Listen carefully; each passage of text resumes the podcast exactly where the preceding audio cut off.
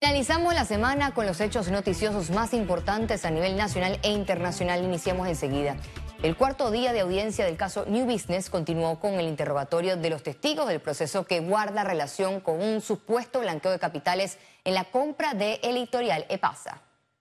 Secretaría, por favor. La jueza Bailoisa Martínez abrió la sesión y de inmediato acudió al estrado el contador público Delio Muñoz, solicitado por la defensa de Vernon Salazar Zurita, debido a que la sociedad Condote Panamá es mencionada en el caso. Esta es una más de las sociedades que, que la firma es agente residente y le ofrece el servicio de director nominal. Oliver Muñoz del Buffet Quijano y Asociados se refirió a la estructura de la firma, los servicios que presta y la figura de director nominal. Negó recibir órdenes de Ricardo Martinelli y manifestó que se hicieron diligencias seguras para determinar que sus clientes tenían un riesgo bajo. Quijano y Asociados no actúa como firmante autorizado, ni los directores nominales de Quijano y Asociados actúan como directores, como firmantes, perdón, firmantes autorizados en las cuentas. El tribunal llamó a Joaquín Rodríguez Salcedo, ex vicepresidente de Factoring y Finanzas de Global Bank, pero se ausentó. Este testigo aparece en la investigación del caso Blue Apple sobre el supuesto pago de sobornos de contratistas del Estado. Además, este viernes, nuevamente la jueza Valoisa Martínez negó otra solicitud de nulidad para suspender la audiencia tras el fuero penal del imputado David Ochi. En cuanto a si en realidad o no hay competencia o no por este tribunal para seguir conociendo de la causa, ese es un tema que eh, es objeto de pronunciamiento en la resolución correspondiente. En horas de la tarde, el exsecretario de la Asamblea Nacional, Franz Weber, acudió a la sala como testigo y se refirió a la denuncia que presentó el diputado Jorge Iván Arrocha. Dijo que por instrucciones de sus superiores remitió los señalamientos del periodo de incidencia, pero que a su juicio eso se debió interponer en el Ministerio Público. Pues yo pensaba eso, él mismo que vaya pues a la Procuraduría, ¿por qué nosotros no estamos presentando la denuncia como asamblea? es él el que está presentando la denuncia, entonces que vaya él. Del medio no se puede, hay que mandarla a uno, hay que repetirla.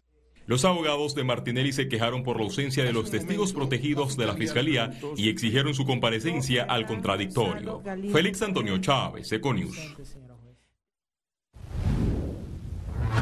El presidente del Cambio Democrático, Rómulo Rux, indicó que seguirá conversando con el Partido Popular y el expresidente de Panamá, Martín Torrijos, con miras a una alianza. Y esto no solamente aplica para los miembros del partido, que son llamados a formar parte de este gran movimiento, sino también a otros partidos políticos, a otros candidatos presidenciales, a gremios, a sectores de la sociedad. Este es un país que va a entrar en el 2024 con muchos problemas y requiere, requiere no solamente de un presidente, un partido político, requiere de que la sociedad entera entienda el problema que tenemos y participe en las soluciones no solo en criticar, que se siente, que trabaje y que aporte a las soluciones que el país está requiriendo. entonces... Más de 1.712.000 panameños están inscritos en partidos políticos legalmente constituidos y en formación Así lo informó el Tribunal Electoral. Según informe de la institución, el Partido Revolucionario Democrático, es decir, el PRD, encabeza a los adherentes con más de 728 mil inscritos. Le sigue Cambio Democrático con 303 mil y panameñistas, 249 mil ciudadanos inscritos. Luego, realizando metas con 230 mil y el movimiento Otro Camino, es decir, Moca, cuenta con 28 mil miembros. Sin importar dónde estés, Trifte Panamá está siempre cerca de ti, con 11 sucursales en todo el país. Para reservaciones, visítalos en panamatrifte.com. Presenta Economía. Panamá registra una producción de 350 mil toneladas de concentrado de cobre al año. En la siguiente nota le mostramos cómo es el proceso que culmina con la exportación del mineral.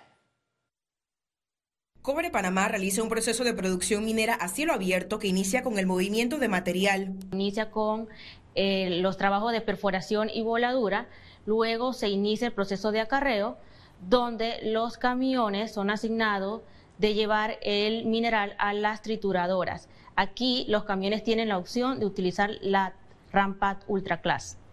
Una vez triturado, transportan las rocas a través de bandas hacia un circuito de nueve molinos, los cuales reducen aún más su tamaño.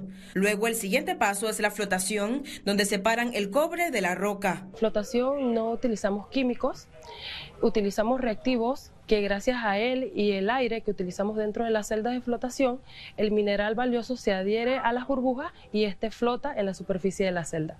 Finalmente obtienen el concentrado de cobre, el cual es almacenado en el puerto Punta Rincón y posteriormente cargado en buques para su exportación. En este proceso utilizan agua. Minera Panamá aseguró es 99.9% de la lluvia que cae en sus instalaciones y es reutilizada. Cabe destacar que Minera Panamá no utiliza agua de los ríos de las comunidades y no las contamina. Eh, del porcentaje global de agua fresca que hay en Panamá, Minera Panamá utiliza el 0.003% del agua fresca para su proceso. Además, cuentan con el monitoreo participativo comunitario. Certeza de lo que estamos haciendo en nuestros ríos, en nuestras quebradas, que están libres de contaminación. ¿Por qué? Porque se especulaba mucho de que estamos contaminados y no es cierto. Nosotros tomamos muestras de agua de río, de las fuentes de, de Ecuaducto. Este conjunto industrial opera por la planta de energía del proyecto que genera 300 megavatios. Ciara Morris, Econews. Los créditos hipotecarios de la Caja de Ahorros superaron los niveles pre-pandemia. A continuación, el gerente general del banco detalla el avance de este 2023. Panamá reporta recuperación económica. Eso también se refleja en la actividad bancaria. Así lo mencionó el gerente general de Caja de Ahorros, Juan Melillo, al informar las cifras del primer trimestre de este 2023. Por ejemplo, eh, vemos que la cartera de préstamos hipotecarios, esto con colocaciones ya a niveles prepandemia, arriba de los 25 millones por mes. Sobre la tendencia de alzas en las tasas de interés, confían que hacia el 2024 bajen. Todo pareciera indicar, y leemos en el lenguaje del FED en Estados Unidos, de que ese, eh, eh, la presión inflacionaria sigue siendo relevante, sin embargo quizá ya estamos muy cerca, sino ya en lo que ha sido eh, la política de alza de tasas, eso puede mantenerse estable un tiempo y quizá ya para el próximo año bajar. En ese sentido, el gerente Melillo envió un mensaje a clientes de Caja de Ahorros para darle la tranquilidad a nuestros clientes, sobre todo los que tienen hipotecas en los segmentos los rubros social y preferencial, que son muy sensibles a cualquier movimiento en el precio, de que hemos hecho un sacrificio inmenso, pero bien, para evitar esa subida de tasas. Y entonces la estrategia es cómo podemos ajustar en negocios nuevos.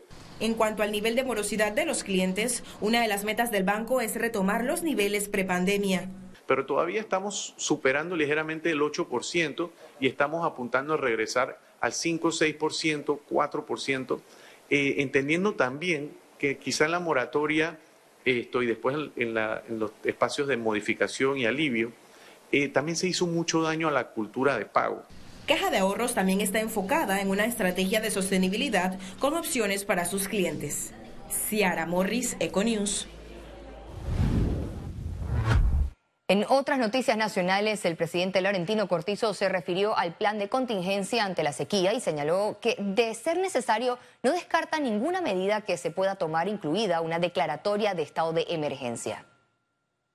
De entrar con esa probabilidad, un 90% del fenómeno del niño, probablemente pueda entrar, o sea, continuar hasta el inicio de la época seca del 2024.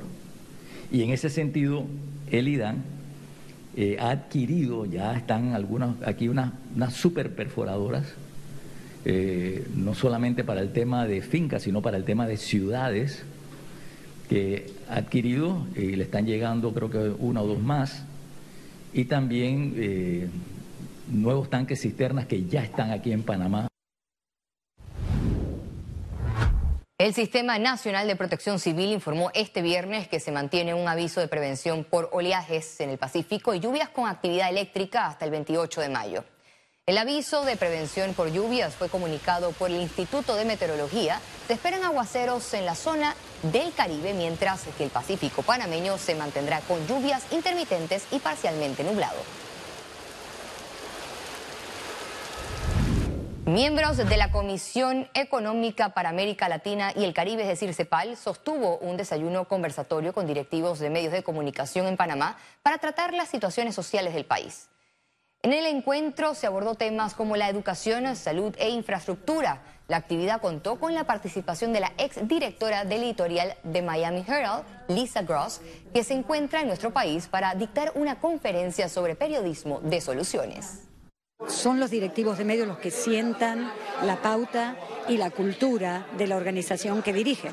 Así que si eh, los ejecutivos de medios creen o ven el valor en el periodismo de soluciones, van a llevar esa este, actitud al resto del equipo que trabaja con ellos.